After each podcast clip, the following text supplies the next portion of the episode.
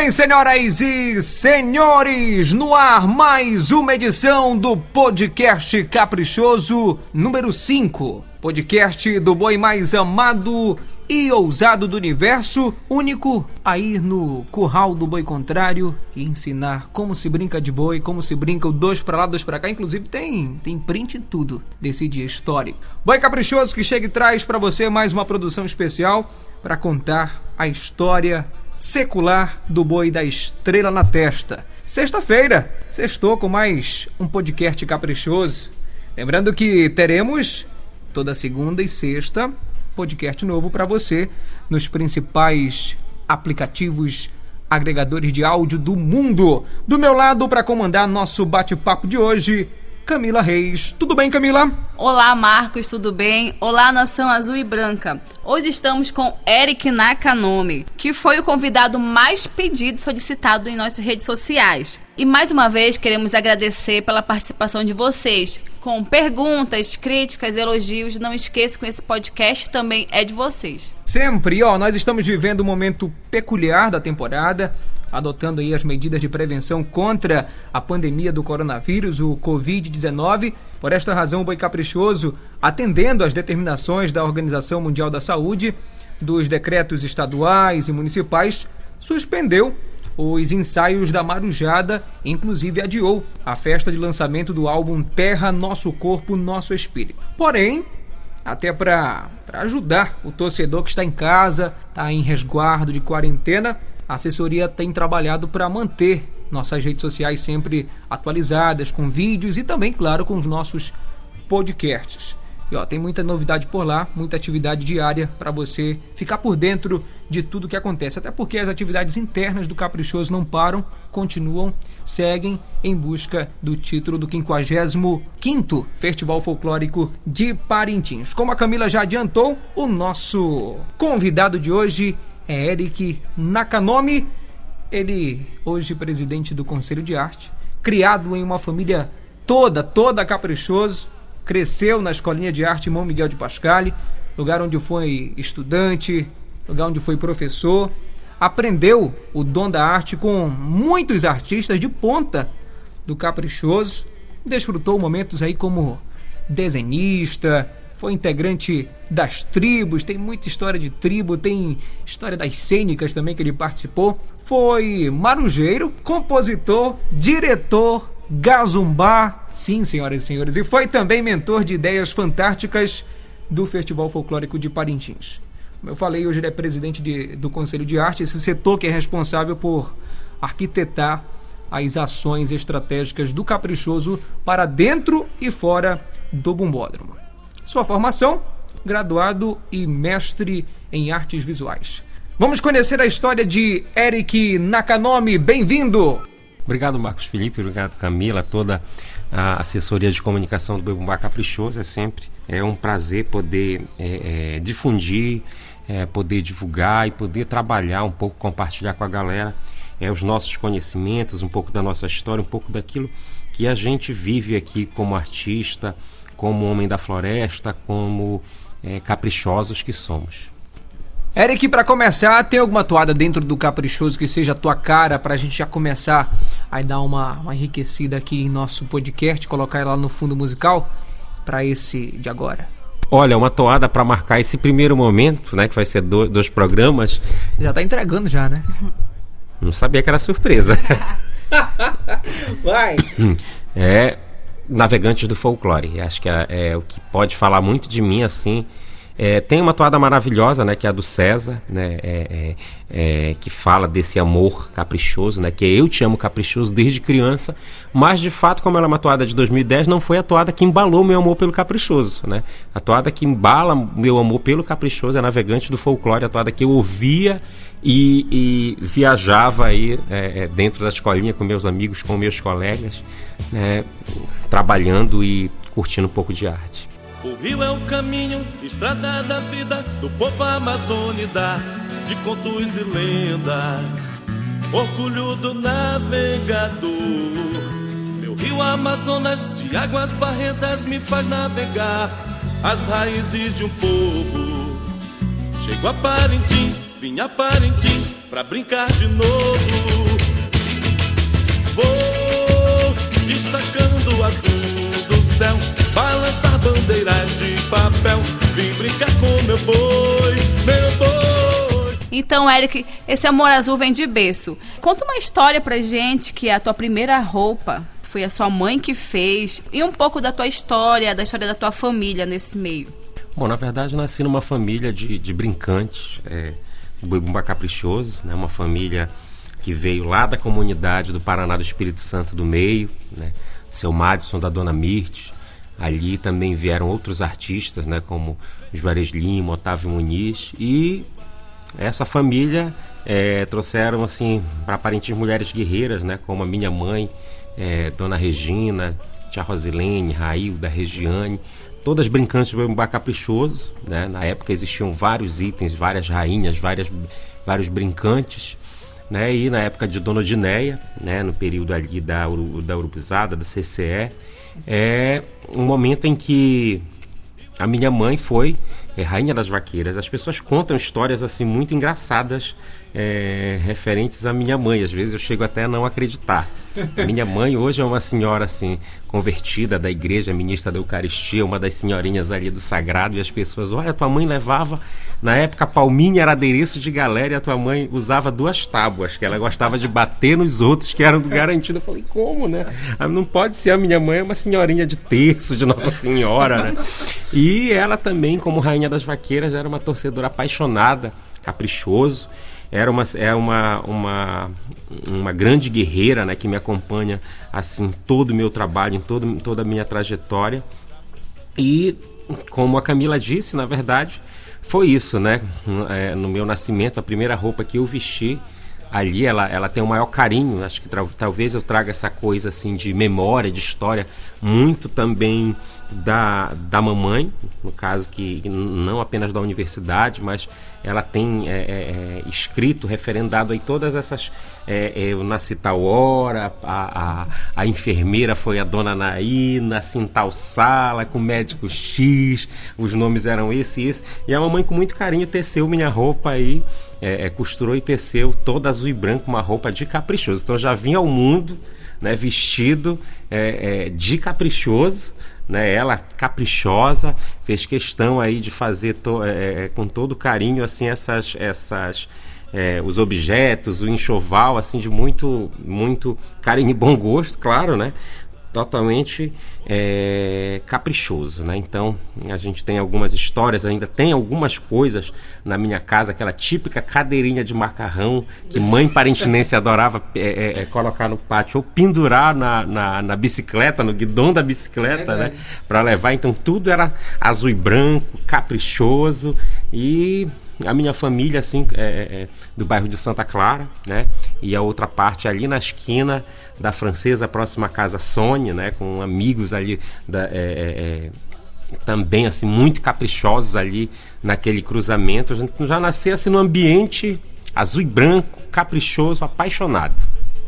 E além de ver a sua mãe brincar no boi, crescer nesse ambiente azul, os seus próprios brinquedos nessa época? Como eram confeccionados? Como foi esse teu contato com os brinquedos na tua infância? Verdade, é outra, é outra história que eu, que eu acho muito engraçada. A minha mãe lembra, é, é até um pouco brava, né?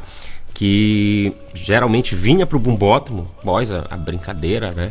A minha mãe, ela era, ela é, é funcionária pública, né? E ela trabalhava na Biblioteca Municipal de Parintins. Na época existia uma, uma galeria né? Existia uma pinacoteca, um acervo infantil, coisas de, de, de, Parintins, né? Nós já tivemos muitas, muitas coisas maravilhosas, né? Onde era a Secretaria de Cultura, onde era a, a Casa da Cultura, na verdade, né? E ali eu me criei no período em que meu pai foi embora de Parintins, com uma primeira leva de japoneses que foi trabalhar é, é, fim da década de 80, início da década de 90, eu ia com ela para o trabalho. Então ali era a concentração das alegorias, né, dos dois bois e ela me levava eu, mamãe, eu quero isso, eu quero aquilo. E assim ela conseguia é, é, é levar para casa é, esses brinquedos que na verdade eram pedaços de, de alegoria. Então era uma escultura de um gavião, de uma coruja, de um peixe-boi, de um tucunaré, era pedaços de tuxaua. Tem uma, inclusive em 97, um dos portais do Caprichoso feito pelo Caru, era um beija-flor, e o beija-flor, o bico do beija-flor era o eixo né, giratório da, da peça, de ferro. E a minha mãe, acostumada a, a pegar essas esculturas e levar para eu brincar, achava que era de isopor. No momento que ela empurra o, o eixo do, do o bico do beija-flor, dá um giro né, inteiro de 360, então ela empurra, vem por trás, ele derruba, ela rala os joelhos, ela se bate. No final me ainda apanhei por conta a disso. Culpa que a, culpa foi minha dela ter caído se ralado para pegar em pedaços de alegoria, que era assim uma, a minha grande diversão. Eram esses pedaços de tuxauas, de alegoria do boi, foi assim muito presente, né? Claro que na fase da, da, da, da infância a minha relação com o Caprichoso é de, muito de comunidade, né? E depois que eu venho para o boi de fato, é por conta de, uma, de, de, um, de um problema familiar, né? E que passa a ter uma força muito grande, uma ligação muito quase que fraternal aí dentro do boi. A tua avó paterna, ela é artista plástica.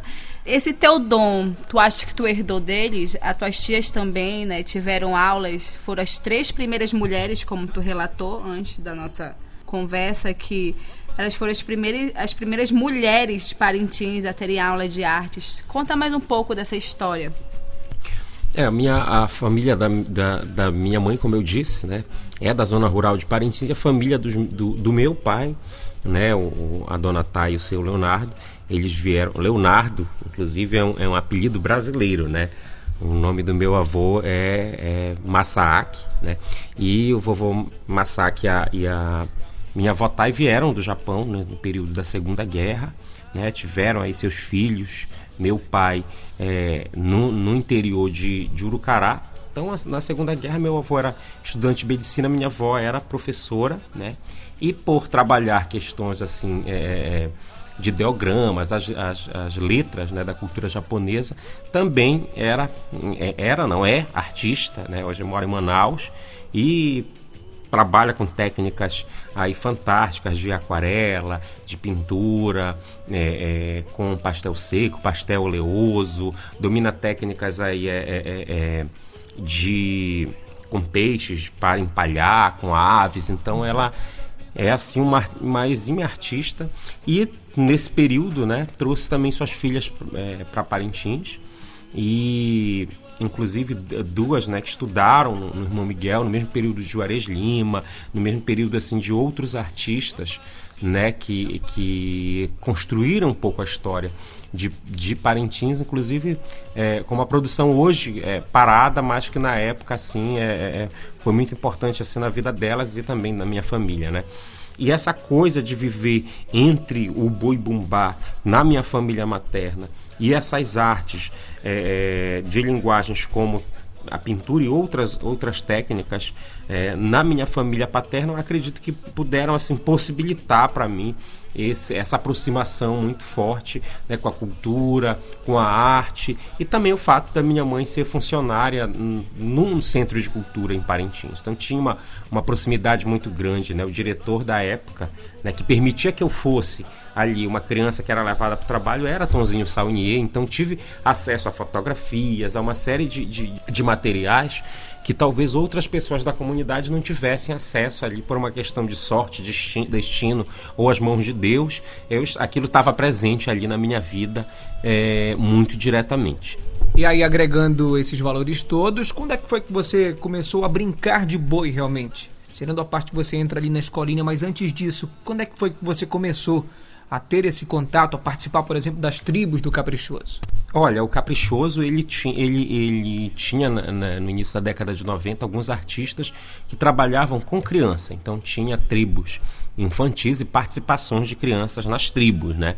Então teve um ano, por exemplo, que eu brinquei é, em uma tribo infantil que era com a Dona Silvânia, o, Ju, o seu Jura.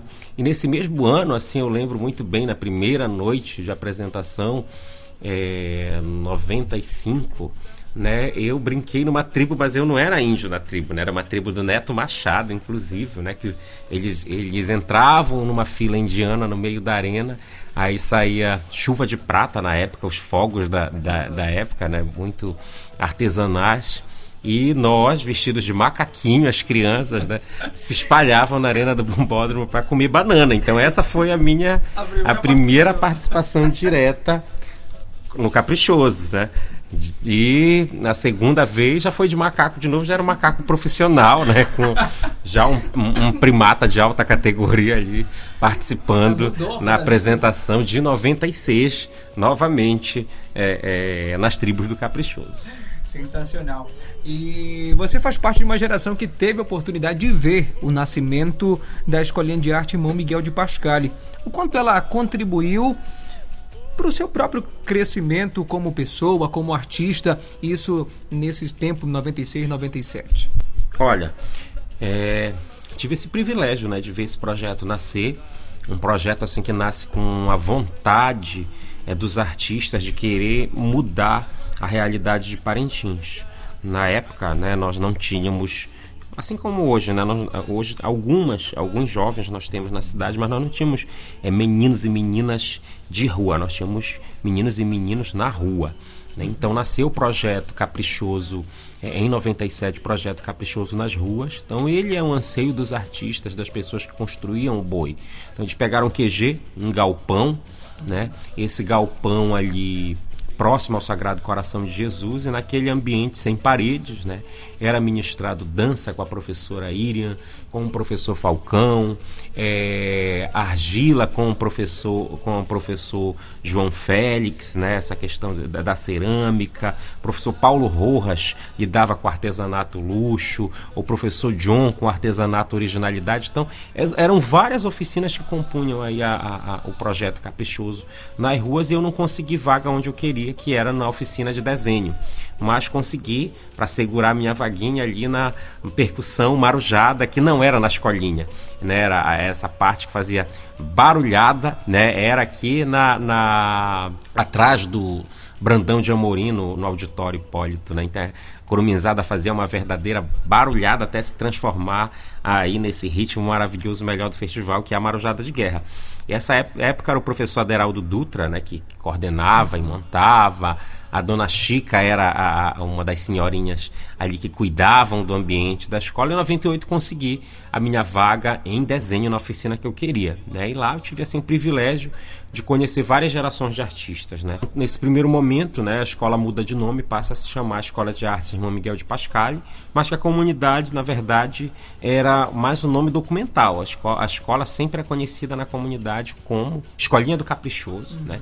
e que nunca teve nada de escolinha. Né? Sempre foram 500 a 800 crianças atendidas com é, oficinas nos, nos quatro horários que a escola é, é, é, dispunha, né? Então nós tínhamos aí de 7 e meia às 9, 9 e meia ao meio-dia, 13 h 30 às 15, 15 h 30 às 17 à noite com cursos é, é, técnicos, né? Então foi o momento que eu conheci assim uma, nessa primeira geração de escolinha, né?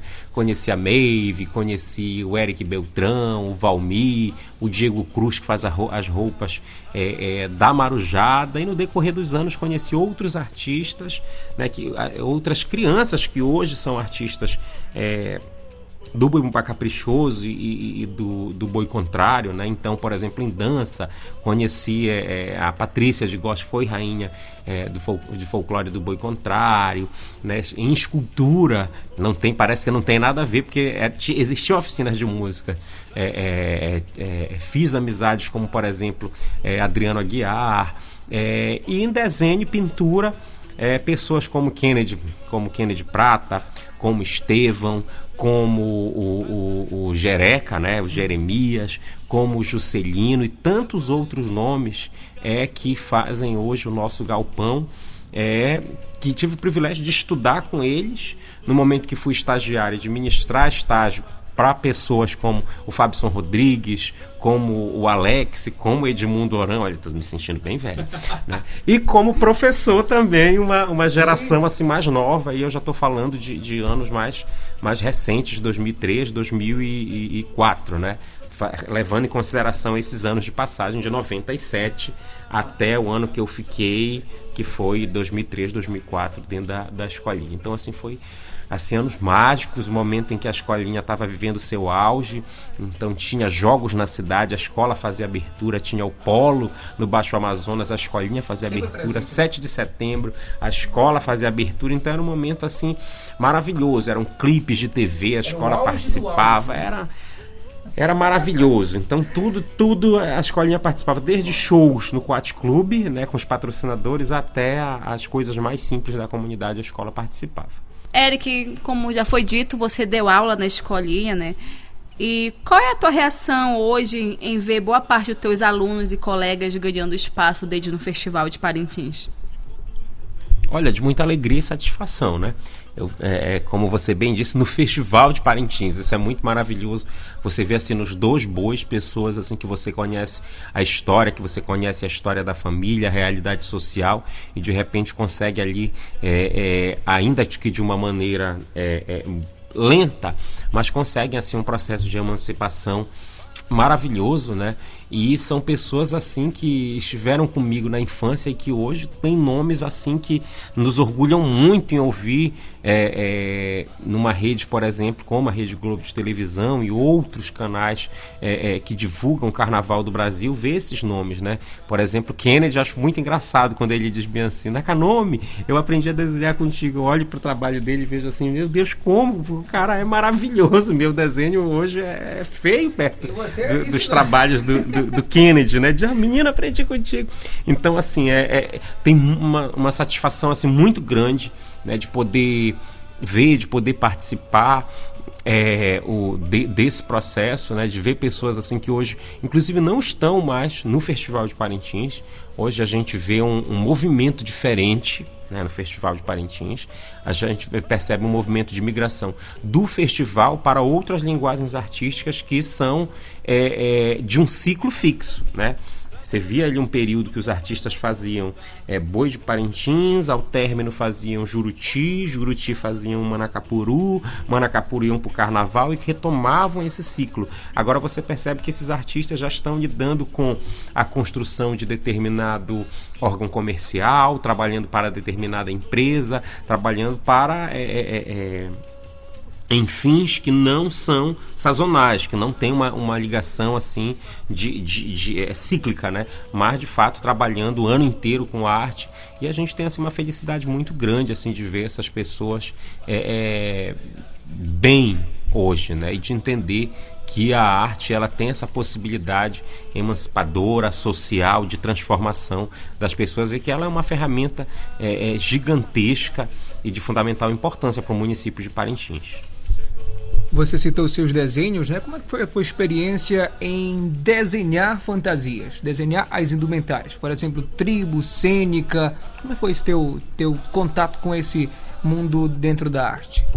Quando eu estava terminando a, a, a escolinha, né? Um período de escolinha é, de artes é, do Bumbá Caprichoso era justamente 2000, 2001 e era nesse período que o, o, o eu completo a maioridade né? E a Dona Graça Sayaga é uma pessoa que eu tenho assim profunda é, é, gratidão. Ela decide conversar com o presidente. A gente sempre dizia assim, descer e conversar com o presidente, que a escola na época era em cima do escritório, né?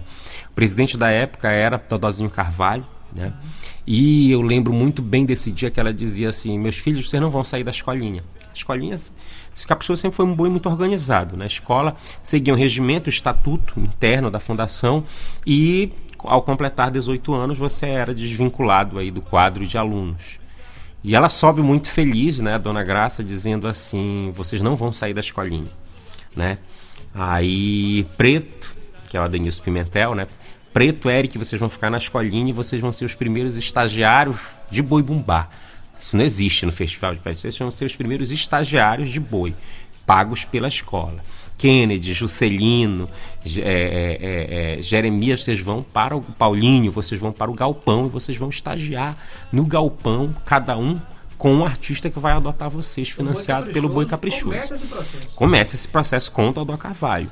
Né? Então é o momento assim que eu tenho assim uma felicidade profunda, né, de, de, de poder começar um, um, uma ter uma ligação oficial documental dentro do boi nesse processo de construção da festa. Então ali, eu na escolinha como estagiário e depois de um ano fui admitido como é, é, é professor, é, eu fico muito próximo do processo de construção do boi que participava do boi o ano inteiro. Em junho, eu brincava na Marujada, depois de ter tido anos e anos aí de cênica, de macaco, condô, espírito, capivara, tudo que tu possa imaginar, já fui nesse boi. Tribos, e né? nas tribos. E esse ano, num dos ensaios, né, 2001, um dos membros do, do do Conselho de Arte Bambá Caprichoso, que era o, o, Ciro Cabral e também Valdir Santana, eles me chamaram para é, ocupar uma vaga de desenhista, né?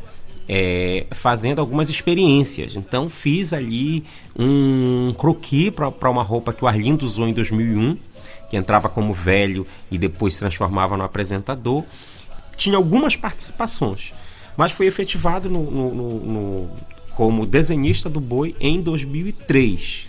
Então comecei a participar do Conselho de Arte no ano de 2003 como um desenhista, alguém que cuidava da, da das roupas da cênica, né? Então desenhava figuração de alegoria, né? Aquelas, é, essa é a lenda é, da cobra grande. Então, se tinha aquelas pessoas que iam na embarcação, caboclos, alguns índios, eu desenhava aquilo, né? Que era, vamos dizer assim, se nós fôssemos hierarquizar, e isso não existe no, no, no, nas artes, mas se tivesse uma hierarquia, vamos dizer que eu estava ali ocupando a, a vaguinha mais simples que tinha, né?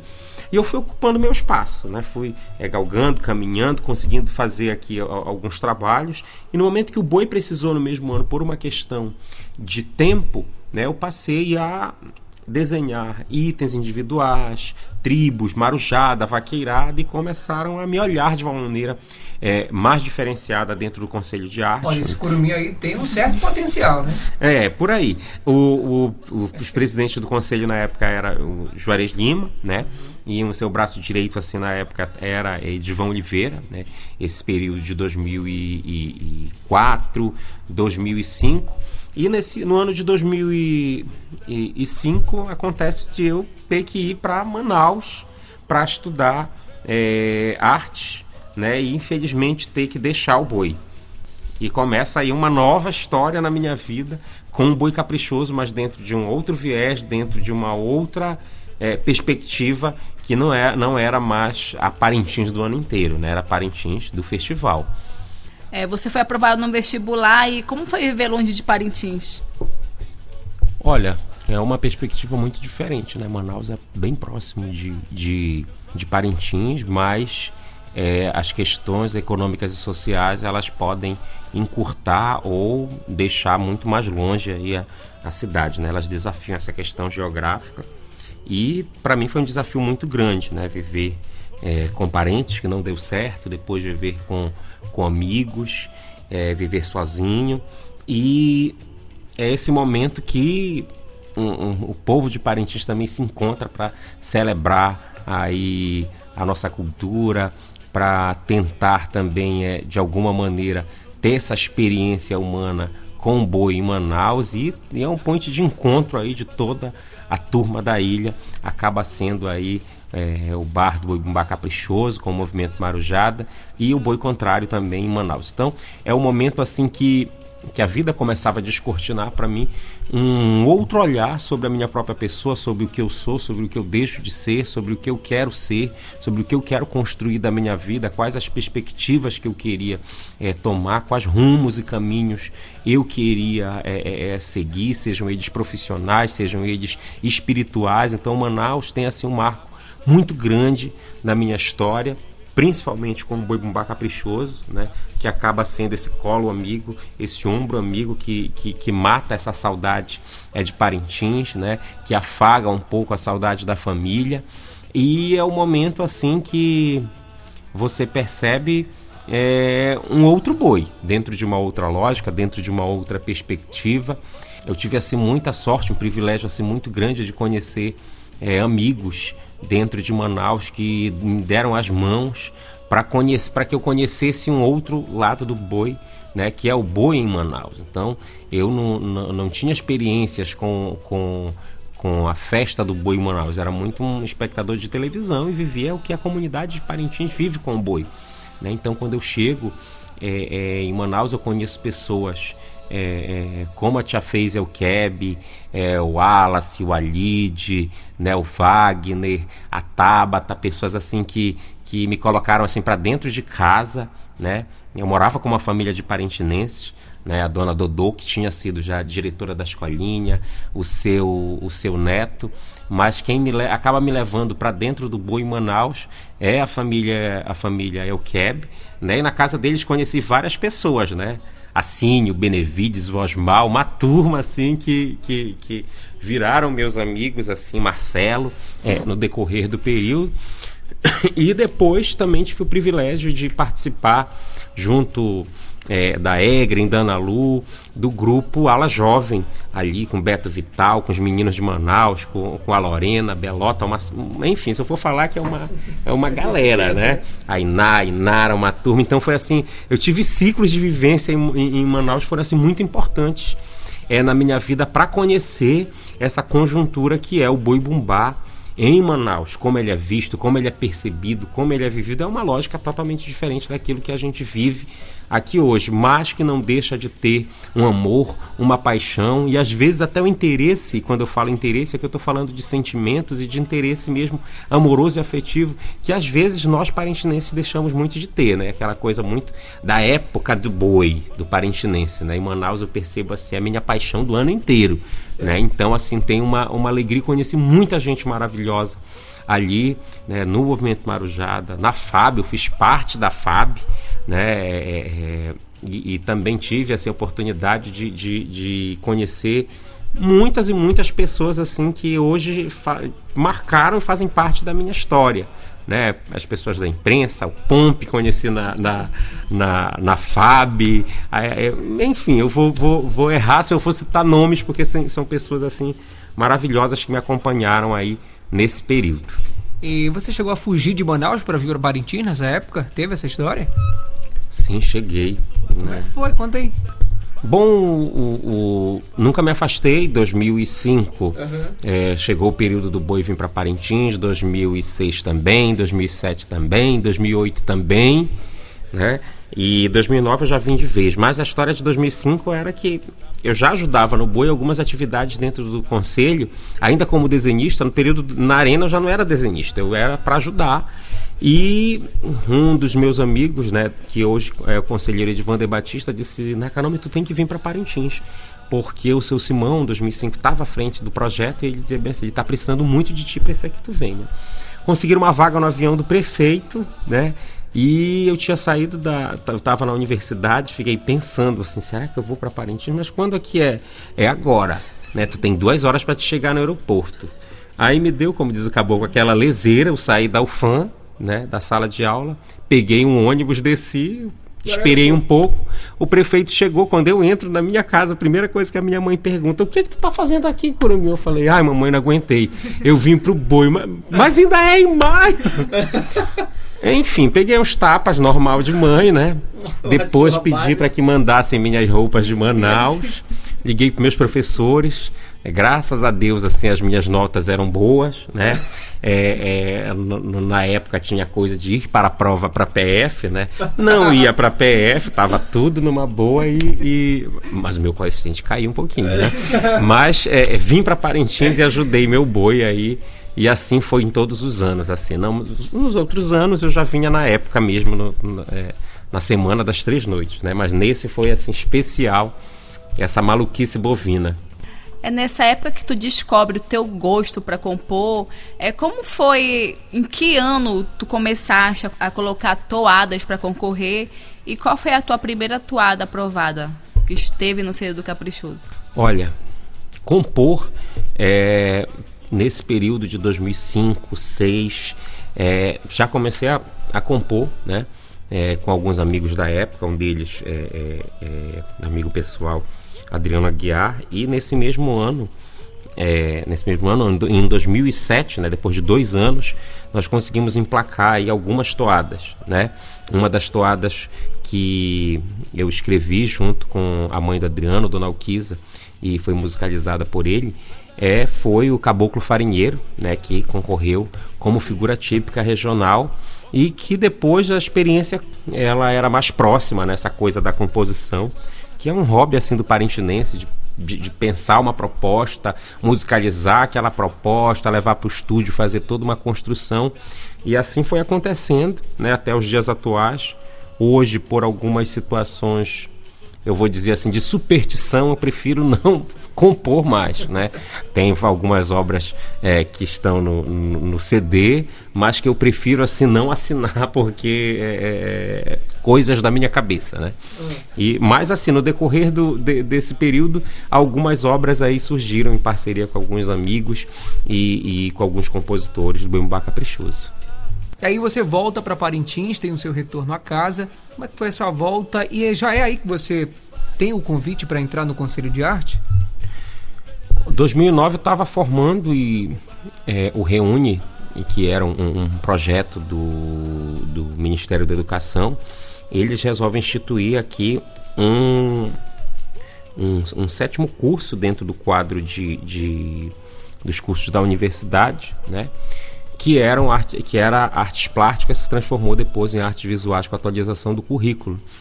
E resolvi, vou tentar fazer o curso, né? Vou, vou, vamos lá, né? Para esse concurso. Fiz com a ideia de experimentar, uhum. né? E assim fiquei muito feliz em ter sido aprovado, né? Eu e a professora Iva fomos os primeiros lugares e viemos, acabamos que viemos fundar o curso de artes é, é, é, visuais em Parintins naquele ano de 2009 e por aqui retorn, retornamos ela também como parintinense, né? E fundamos o curso e nesse mesmo período, né, um dos, do, do, dos meses assim de setembro, outubro, é, chega né, um fusquinha amarelo e azul na porta da casa da minha mãe, me chama, era o Bené Siqueira, né, e o Bené... Eric, eu preciso muito falar contigo, mas no escritório do Boi. E eu fiquei nervoso, porque eu sabia que era alguma coisa do Boi, né, mas não sabia do que se tratava.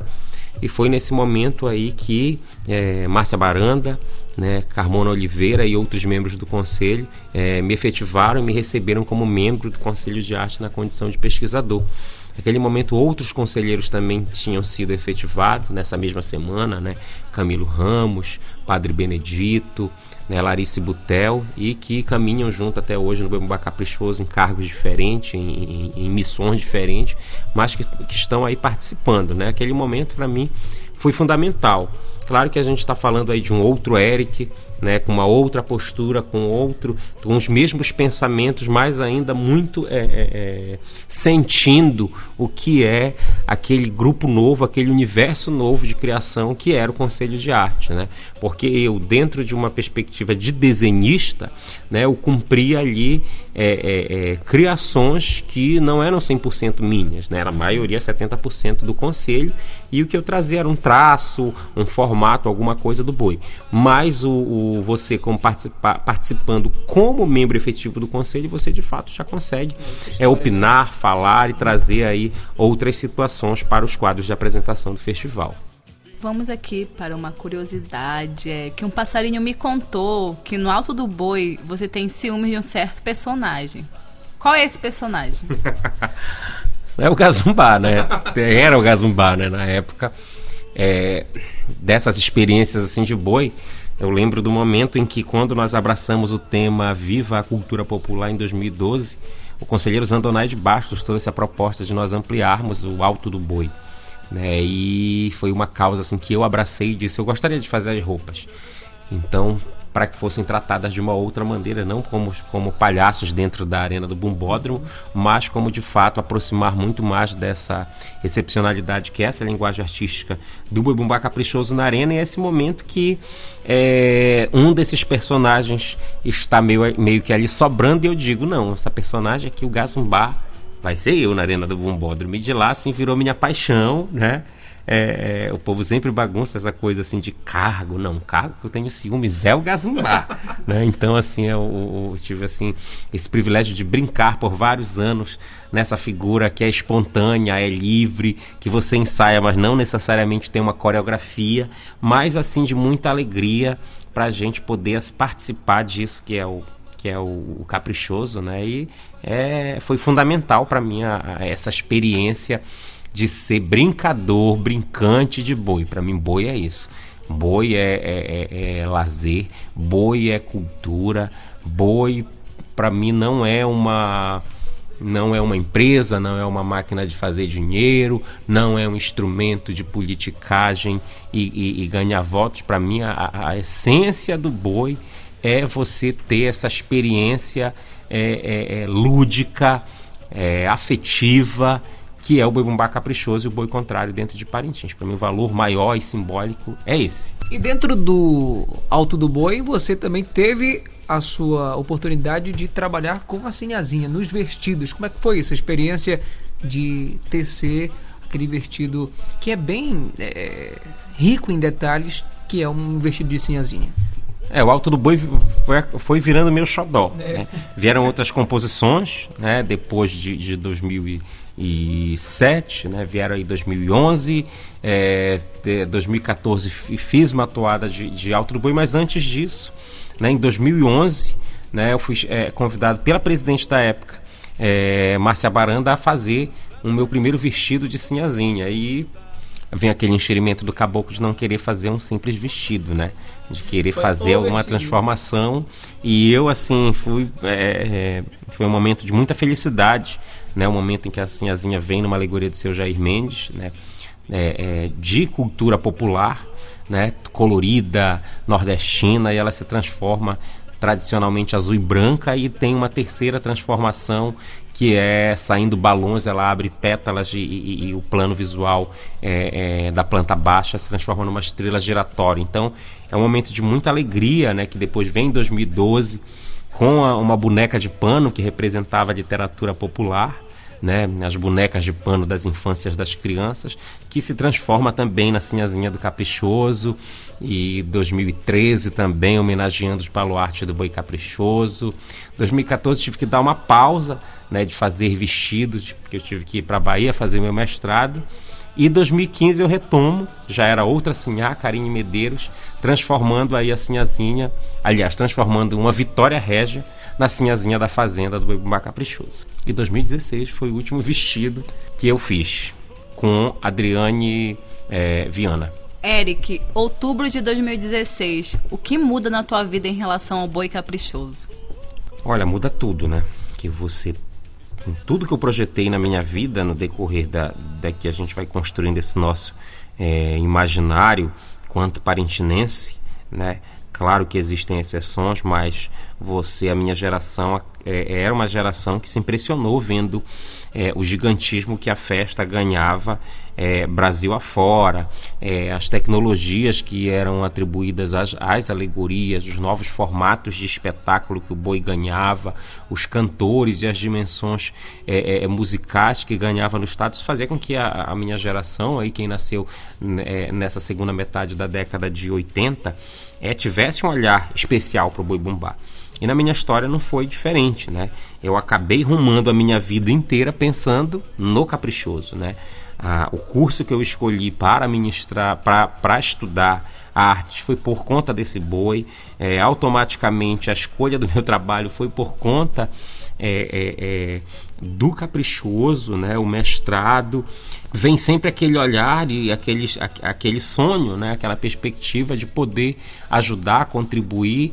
É, é, é com todo carinho esse, é, por esse boi de uma maneira diferente. Né? Então você faz aí uma construção não apenas de, de, de, trabalho, não apenas de arte, mas uma construção de anseios. Né? E é o momento em que é, o presidente que foi eleito foi muito ousado e muito corajoso. Somente Deus, eu e ele sabemos o que nós passamos, né? para que é, ele me apontasse como presidente do Conselho de Arte no ano de 2016 para dirigir o Conselho de Arte no triênio 17, 18 e 19. Né? Eu estou falando do presidente Babato Pinambá, no qual eu tenho uma profunda gratidão pelas portas que ele possibilitou é, com que eu entrasse, que abaixo de Deus ele possibilitou para que eu entrasse e, e, construísse uma nova história é, na minha vida. Esse momento assim é um momento assim de muita alegria, é um momento de muito desafio, é um momento assim que talvez pelo fato de ah, professor da universidade, é aquela coisa assim, vamos dizer estabilizada, você pensa que você já tem maturidade. Mas quando você percebe uma vida não sei nem se é essa expressão correta, né? Uma vida pública, porque você não é um prefeito, um vereador, mas de fato você, você passa a viver como uma pessoa, como uma pessoa que foi escolhida ali é, pelo povo, né? Então, é, é, tem uma responsabilidade gigante, ela traz é, é, é, essa coisa do sonho, da transformação, da alegria, de você poder reinventar é, propostas diferentes dentro da festa, mas traz também um olhar, um peso muito grande para a construção disso. Então, assim, aquele momento foi assim de realização de sonho e ao mesmo tempo de um peso que eu coloquei nas minhas costas, né?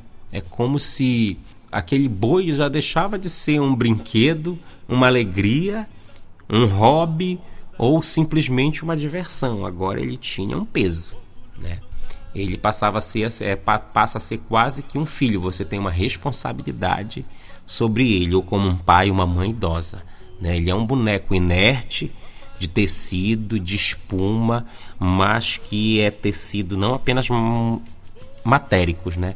É tecido sonhos, esperanças, perspectivas, portas que se abrem, caminhos que se entrelaçam, amizades que é, se cruzam. Então, assim, o boi ele tem um papel fantástico nessa cidade, né? Acredito que quando Deus colocou os bois em Parintins, é, eles são assim muito mais que uma festa, eles são brinquedos de esperança e que têm uma missão política, social dentro da cidade de Parintins, né? de bandeira e dizer: ei, não esqueçam de nós aqui no norte do Amazonas, nós existimos, nós precisamos de atenção, nós precisamos de um olhar é, é, é, é também aqui. Então acho que essa responsabilidade ela tem assim chegado de uma maneira muito pesada, inclusive mas que, que eu acredito que já estava escrito e que é fundamental na minha vida. Como é que fica o teu psicológico nessa história toda, desde 2016, assumindo o triênio até 2019 e também agora também em 2020? Olha, né, não vamos mentir, né? Psicológico ele fica, ficou, fica né, extremamente abalado, né? Eu tenho, eu sou epilético. No ano de 2016 Duas semanas após a minha indicação, já tive uma crise, porque eu sabia da responsabilidade. Né? O que é um anseio de, uma, de metade de uma comunidade, ou de uma comunidade inteira, que é a comunidade caprichoso, de cobrar a vitória de um boi. Né? O que as pessoas esperam do teu trabalho, elas não esperam. É, existe o teu imaginário e o teu entendimento daquilo que é o boi. O boi é arte. E essa arte, essa alegria, o sentimento das pessoas, para mim está acima de qualquer vitória. Né? Para mim, chegar lá já é uma vitória. Mas o entendimento da comunidade é um outro imaginário. A comunidade quer troféu, a comunidade quer ser campeão. Então, é, você ganhar essa pressão é um negócio de, de, de louco. Você sabe o que é um afago de um abraço de uma tiazinha de 75 anos, apertando a tua mão e te abraçando num boi de rua dizendo assim: o caprichoso vai ganhar por causa de ti? Ela tá colocando uma saca de açúcar na tua costa que tem que carregar e te diz assim: puta merda, agora lascou. É, é muito, é muito difícil, né? Porque você compreende aquilo, né? É, é, eu particularmente não me envaideço de, de entender aquilo como um elogio. Para mim, como, como, é, como dizem meus amigos, está muito pessimista. Né? É dizer assim, mas não é isso. É que eu, eu gosto de viver a realidade pé no chão. E a realidade eu entendo também como uma cobrança muito grande né, que os torcedores é, é, é, depositam né, e que eu tenho que dar uma resposta aí à altura daquilo que a comunidade confia em mim. Eric, ano passado, um dos assuntos, é, assim, não é de bastidor, mas mais comentados do festival, é, foi a tua participação na coletiva de imprensa, que as pessoas que estavam presentes, todas falaram que se emocionaram junto contigo. É, e a gente também sabe que tu é responsável pela revista, né? É um dos responsáveis pela revista da imprensa. e dos jurados. E como é a tua preparação para isso? Olha, eu não tenho muito que uma preparação, né? Aquilo ali acaba sendo o que eu sou o ano inteiro, né? Como eu trabalho com artes e debato, converso, as disciplinas que eu ministro são disciplinas teóricas artísticas, né? De história da arte, de história da arte no Brasil, tenho que estar preparado o ano inteiro, né? Para falar, para comentar e aquele momento assim, ele foi um momento de desabafo porque ele marcava um ciclo né? E aquele momento assim, eu preparo muito a minha cabeça para o que der e vier. E aquele momento eu estava preparando para deixar o Conselho de Arte. Hoje eu, eu, não, eu não posso afirmar para vocês que eu vou ficar os três anos do presidente Gender à frente do Conselho de Arte. Né? Eu, eu vim para ajudá-lo como meu amigo, como meu irmão que é, mas o, meu, o compromisso que eu tive com, foi com o Babá de passar os três anos é, com ele. Foram três anos assim muito difíceis e nesses três anos eu passei por problemas que só eu sei, né? E algumas pessoas de dentro do Conselho de Arte sabem, né? E que infelizmente eu não posso expor porque é, é, é, tece aí a vida também de outras pessoas que eu não tenho autorização para falar e não me sinto também à vontade para falar dessas situações. Mas assim, essa coisa de ter um, um, uma responsabilidade gigante como é o Boi de Arena ela te faz ter calos assim muito pesados e feridas que talvez demore muito para serem curadas. Mas aquele momento assim foi o momento também de, de foi uma despedida né? Eu não me despedi do boi não me despedi do conselho de arte por conta do convite do presidente Gender mas eu me despedi daquele ciclo né? Que foi um ciclo assim importantíssimo né eu acho que eu cresci muito e ganhei muita maturidade ali naquele momento, naqueles três anos. E aquele momento foi assim de, de, de um desabafo, né? Que as pessoas elas podem também. É, eu, eu não tenho problemas nenhum com a verdade. E eu acredito que o festival ele ganharia muito em abrir essa realidade para ser discutida com a comunidade. Né? Eu não sou a favor de que se venda os dois bois como duas fofuras de fantasia. Eu acho importante a comunidade participar das discussões da festa, porque está ligada à questão econômica, está ligada com a questão econômica, tem a ver com a nossa cidade, com a nossa saúde, com o nosso bem-estar, com a infraestrutura. E ali era o momento que eu consegui mais ou menos desabafar um pouco daquilo que eu vinha sofrendo durante os, os, os três anos. Né? O boi não é feito de maravilhas. Né? É São João, fogueira, balão, festa, fogos, mas por trás é pressão, é derrubação, é agonia, é jogos políticos e eu vejo também um momento de que a cidade, as universidades, as entidades civis possam participar de uma discussão muito maior, porque nós estamos falando é, de ferramentas sociais que têm uma, uma, uma importância muito grande para o município de Parintins e criou uma corrente dentro da economia criativa do Estado que faz com que outras festas é, vão juntas, né? de interiores, de cidades circunvizinhas, tanto do Amazonas quanto do Pará. Então acho que é muita responsabilidade ali lidar com o sentimento do povo, com os anseios do povo e com pessoas de todos os tipos que estão ali é, por emoções diferentes. Então aquele momento assim para mim foi marca um pouco essa essas emoções de boi bumbá na minha vida. E nesse festival de emoções que, que é a tua vida dentro da arte, você já chegou a ter propostas do boi contrário para ir para lá e fazer todo esse seu trabalho do outro lado? Olha, já tive momentos que fui chamado para ir pro, pro, pro boi contrário, né? Eu sou um tipo de pessoa que eu não vou, eu não desmereço o trabalho do boi contrário, né? Claro que tem o meu lado torcedor, eu sei das qualidades e da superioridade, das superioridades que o caprichoso tem sobre o contrário, mas também sei reconhecer das superioridades que o contrário tem dentro do festival. Falando disso, né, é também falar de respeito. E eu, assim, dentro da minha concepção, e aqui é válido dizer que eu não estou dizendo que a minha concepção é a correta, é a verdadeira, é a oficial. Mas eu não me vejo dentro do boi contrário. É um sentimento que não faz parte de mim, é como se eu estivesse trocando de família, é como se eu estivesse trocando de religião. Eu levo a sério aquilo que eu falo, aquilo que eu vivo, aquilo que eu, que eu ensino. Não viver desta maneira, para mim, é hipocrisia. E eu não conseguiria fazer o meu trabalho sem amor. Eu não tenho amor ao boi contrário. Então, eu acho que vender é, a mão de obra é uma coisa. Eu acho que curtir um, um, um, vamos dizer, uma praia, você fazer porque gosta é outra coisa.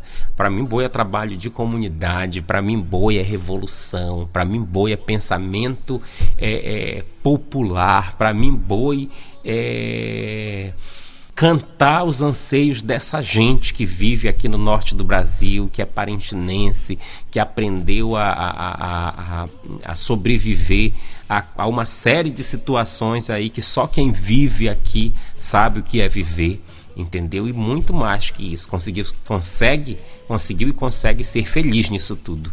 Então, assim, é, eu não trocaria esse sentimento por um, um, um, uma ilusão passageira. Eu acho assim que de todas as outras coisas que podem vir juntas, todas podem passar.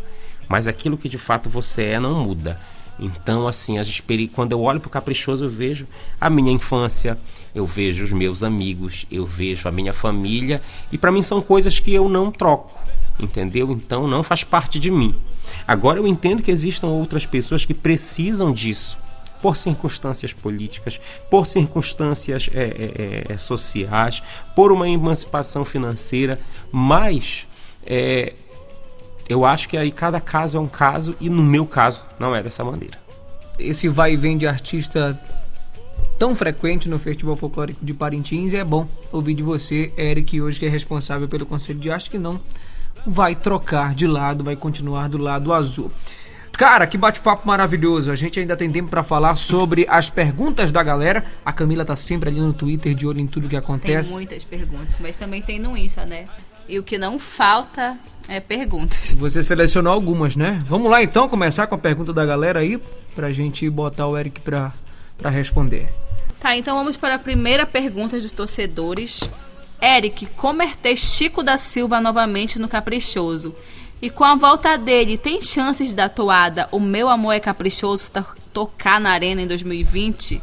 Sendo que essa toada é um clássico que a galera sempre pede. Por que vocês não colocam toadas que marcaram grandes festivais na Arena novamente? Aí o torcedor citou alguns exemplos. É, a Terra é Azul, Vento Norte, Delírio Azul, Desperta Caprichoso, Bicho Homem, Alquimia Azul e Ser Caprichoso. Então, olha, é importante a gente é, pontuar algumas situações, né? É, as duas perguntas parecem assim muito simples por falarem de toadas, mas é, tem uma seriedade aí gigante, né? Boi amor, boi é paixão, mas ele é importante a gente pontuar que existem algumas amarras e essas amarras elas são legais. Legais eu estou falando não de ser bacana, mas de ser de fato voltadas à lei. Então, por exemplo, a volta do Chico da Silva para a gente é uma alegria. Né? O Chico da Silva, Davi Assayag, Jair Mendes, são pessoas que ascenderam ao nível, inclusive, dos próprios, do, dos próprios bumbás. Né? São artistas que estão, num, num, como está na moda agora por causa do Flamengo, em outro patamar. Né? Mas o, o o, falar de toada não é uma escolha simples, né? Você não está ali no conselho de repente eu gosto dessa, coloca essa. Não funciona assim. Existem a UBC, que é a União Brasileira de Compositores, existe o ECAD, existe é, é, é, alguns direitos de arena. E assim, as toadas elas são, diria assim, fantasiosamente do boi bumbá caprichoso ou do boi contrário. Mas dependendo do contrato que se assina, essas toadas elas não são do boi, elas pertencem ao compositor. Então já existiu regras de 5 anos, de 4, de 3 e principalmente de 2, né? Cada presidente vai alterando isso, né? É, claro, dentro da, da, das normas, mas a partir do momento em que esse limite passa, vamos supor, depois de dois anos, para você tocar na arena do Bumbódromo, você tem que pagar um determinado direito. Então, como é que a gente escolhe? Por exemplo, se esse ano é um ano de crise, obviamente nós não vamos é, tocar as toadas que a gente bem entender, vai tocar as toadas que dão para tocar. Se o compositor Marcos Felipe está nesse ano com a gente, ele vai liberar as toadas dele de 97, de 98, de 99, de 2000. Se ele não estiver, ele vai cobrar 10, 15, 20 mil por toada. Então não é essa coisa romântica, ai que legal, quero que toque essa. Não, não é bem assim. Tudo tem um custo. E esse custo você tem que pagar, porque isso pode gerar um processo e esses 10 mil podem virar 20, 150, 200, leilão e tomar um bem nosso. Entendeu? A gente tem muita responsabilidade. Então, para se montar um repertório de arena, é necessário pensar em montagem da alegoria, o tempo previsto para ela montar ligar a iluminação, executar como item do quadro, tipo ritual, lenda figurotípica, a descida do item e o tempo que você tem para as demais montagens. Então você leva em consideração tempo de, de, de, de execução da toada, é, compositor da toada, se ele está no time, para não encarecer o processo, e o tipo de animação que ela que ela tem. Claro que há momentos que a gente tem sorte, né, de vir uma safra maravilhosa de toadas e há outros momentos que não. Então é um momento que o boi corre para toadas mais antigas, toadas mais atuais, toadas de anos anteriores, mas sendo levado em consideração esses aspectos que eu estou trazendo aqui para a galera. Eric, as costas doem de carregar o peso de representar a revolução do festival? Olha, na verdade é meio complicado responder esse tipo de pergunta, né? Eu não me considero é, é um revolucionário dentro do boi. A gente tem que entender que esse é um processo coletivo, né? O conselho ele não é composto apenas por mim, né? Eu, eu, eu vou levantando a bandeira na frente, mas tem uma turma aí que vem, né? Nós temos uma diretoria executiva que faz todo um trabalho para que possa dar suporte para a, a construção do boi. Nós temos um conselho que é formado por um grupo que trabalha coletivamente, os artistas que conseguem executar isso junto com as suas equipes e os brincantes e a galera que sem eles a gente não conseguia levar para a arena. Agora trazer outros temas para dentro do boi para serem falados, discutidos, aí eu posso dizer que pesa muito. Por que pesa? Porque você está tratando aquilo que era folclore, folklore, arte do povo, que você deixou de fazer uma linguagem romântica e que você bota isso na mão do povo, povo, o que que você quer? Aí as coisas mudam. Que é muito bonito falar do índio lá da aldeia, tá, tá, tá da aldeia papapá, mas sem saber que quais são os anseios desse indígena dentro da dentro de, hoje no Brasil. É por demarcação de terra? É por mais território? É por legislações que possam lhe oferecer qualidade de vida, um direito a tudo aquilo que nós temos e herdamos? É falar desse negro que é estigmatizado, é falar das religiões que são demonizadas, é falar das mulheres que são inferiorizadas. Então é desse boi que eu gosto de falar. O boi da arte. A arte não é uma decoração de sala de Dondoca e Mauricinho. A arte é um dedo na ferida. A arte é um óculos para fazer com que as pessoas possam olhar para além daquilo que elas estão enxergando. A arte não é é, é um martelo para forjá-la, como o próprio Bertold Brecht é, é, é, disse, Picasso falou e tantos outros nomes da arte. Né? Então penso assim, se o artista de Parintins quer usar esse termo arte, nós temos que fazer bem feito e clamar por aquilo que é de fato e de direito nosso como povo. Se é arte do povo, nós como povo queremos saúde, nós queremos atenção, nós queremos segurança, nós queremos cultura, nós queremos educação. Então, cantar para a Amazônia pelos passarinhos, pelas árvores, pelo curupira, pela onça pintada, beleza, legal, mas também pelo homem que vive aqui, que é negro, que é branco, que é índio, que tem seu filho na escola, que quer crescer, que quer viver. Então, é disso que eu estou falando.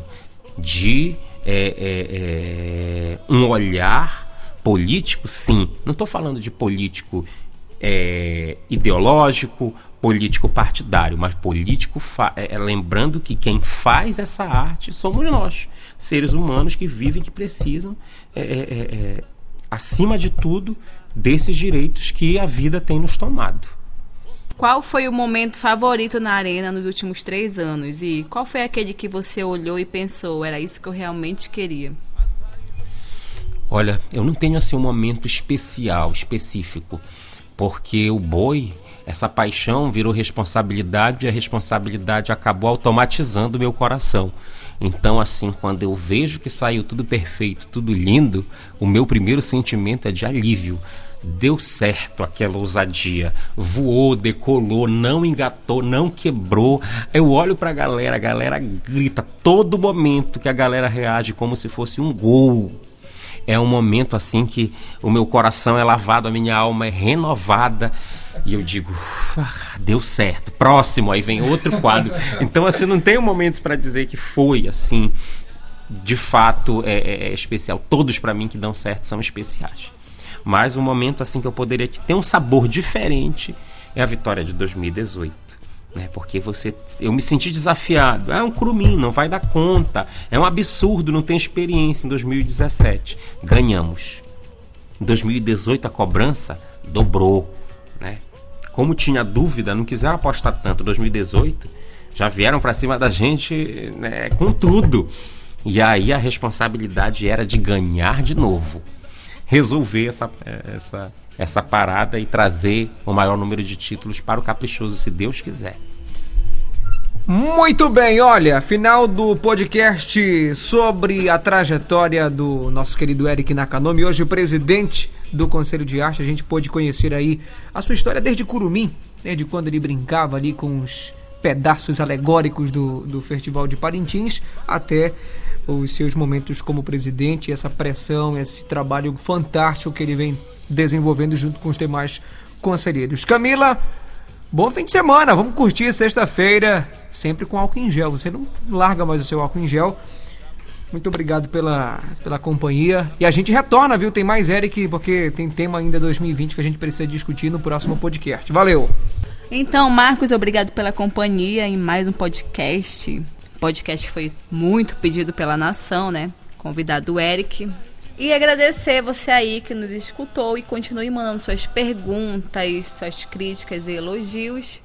E o próximo podcast é com ele novamente, né? Com o Eric. E também quero agradecer ele por ter aceito o convite e ter passado, contado um pouco da história, algumas curiosidades, ter respondido per a pergunta da Nação Azul e Branca e para ir deixar também um recadinho para vocês. Agradecer a galera Azul e Branca pelo carinho, por toda a atenção né? Fico muito feliz, né? De poder é, ser galera, né? Eu estou presidente do conselho, né? Parece um discurso clichê, mas essa é a verdade. A vontade que eu tenho é de estar lá no meio gritando, bebendo, conversando com meus, com, com meus amigos. Quem sabe que a responsabilidade do tamanho da, da, da festa, né? A brincadeira é linda para quem está assistindo, né? Mas para quem tem fogos na costa, helicóptero na costa, cabo de aço, vidas humanas, alegorias é, é, é, menores, então assim não é não é brincadeira não. Brincadeira é só um nome é, é fantasia uhum. para festa. Mas assim o meu lugar é é na, na, na galera, não necessariamente na arquibancada, porque eu gosto mesmo é de brincar, seja de gazumbá, de macaquinho, de curupira, de pirarucu, seja do que for, eu gosto de estar brincando dentro da arena do Bumbódromo. Mas é, é, é, é sempre um prazer poder compartilhar essa vivência de boi bumbá, a vivência de caprichoso aqui que nós temos e que nós somos. Valeu, gente, obrigado, viu? Lembrando que segunda-feira tem mais nós vamos adentrar aí o universo 2020 e falar de Terra, Nosso Corpo, Nosso Espírito no próximo podcast com Eric Nakanomi. Tchau, tchau, valeu. Esse foi mais um podcast caprichoso. Eu sou azul, amo esse boi vitorioso. Sou a estrela que clareia esse lugar. A arte do folclore popular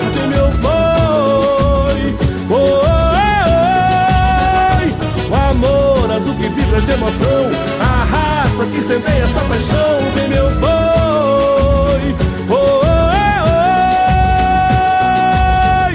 oh. Eu te amo, caprichoso.